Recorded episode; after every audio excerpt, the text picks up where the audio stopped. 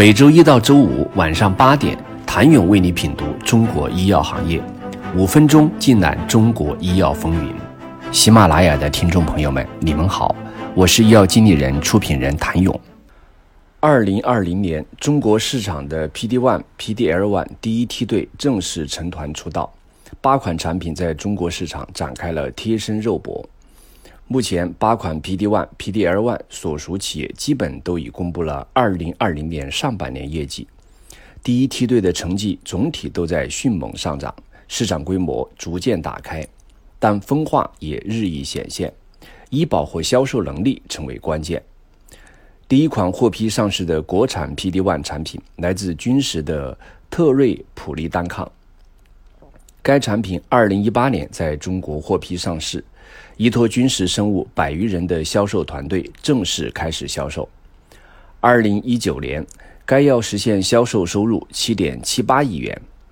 二零二零年上半年销售四点二六亿元，当期毛利率为百分之八十九点八四，销售费用为二点二八亿元。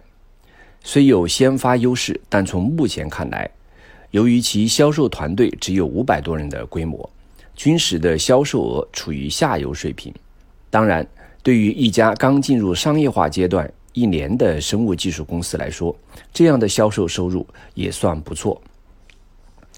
信达生物的信迪利单抗是第二款获批的国产 PD-1 产品，其获批时间为二零一八年年底，商业化第一年就实现了超十亿元的销售额。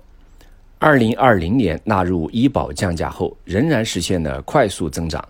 上半年销售九点二一亿元，接近去年全年的数据，增速为百分之一百七十七。信达生物表示，纳入医保后，加快了其进入医院渠道的程序，拓展了主要城市以及次级城市的覆盖率，并借助医保在医生和患者之间建立起了认知度。二零二零年上半年，该产品覆盖医院也从两千家增长到三千五百家，DTP 药房则从五百间增加到九百间。同期，信达的销售团队也从七百余人增长到一千一百余人的规模，销售与市场推广费用为四点四六亿元，约为军实的两倍。恒瑞的卡瑞利珠单抗。在二零一九年五月获批上市，是第三款国产 PD-1 产品，上市相对于前两款产品晚了约半年。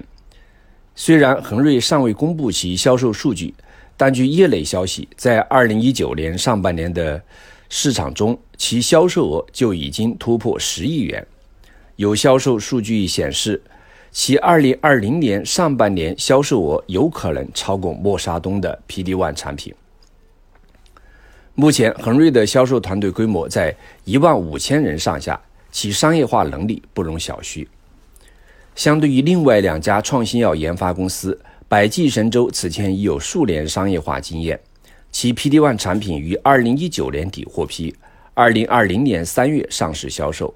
虽然只有四个月的销售时间，但已经实现了三点五亿的销售额。若能保持住这个水平，年底便可超过十亿元。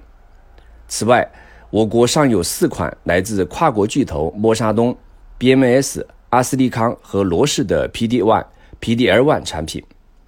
想了解八个 P D One 产品如何在百亿市场肉搏的，请您明天接着收听。谢谢您的收听。想了解更多最新鲜的行业资讯、市场动态、政策分析，请扫描二维码或添加医药经理人微信公众号“医药经理人”。医药行业的新闻与资源中心。我是谭勇，明天见。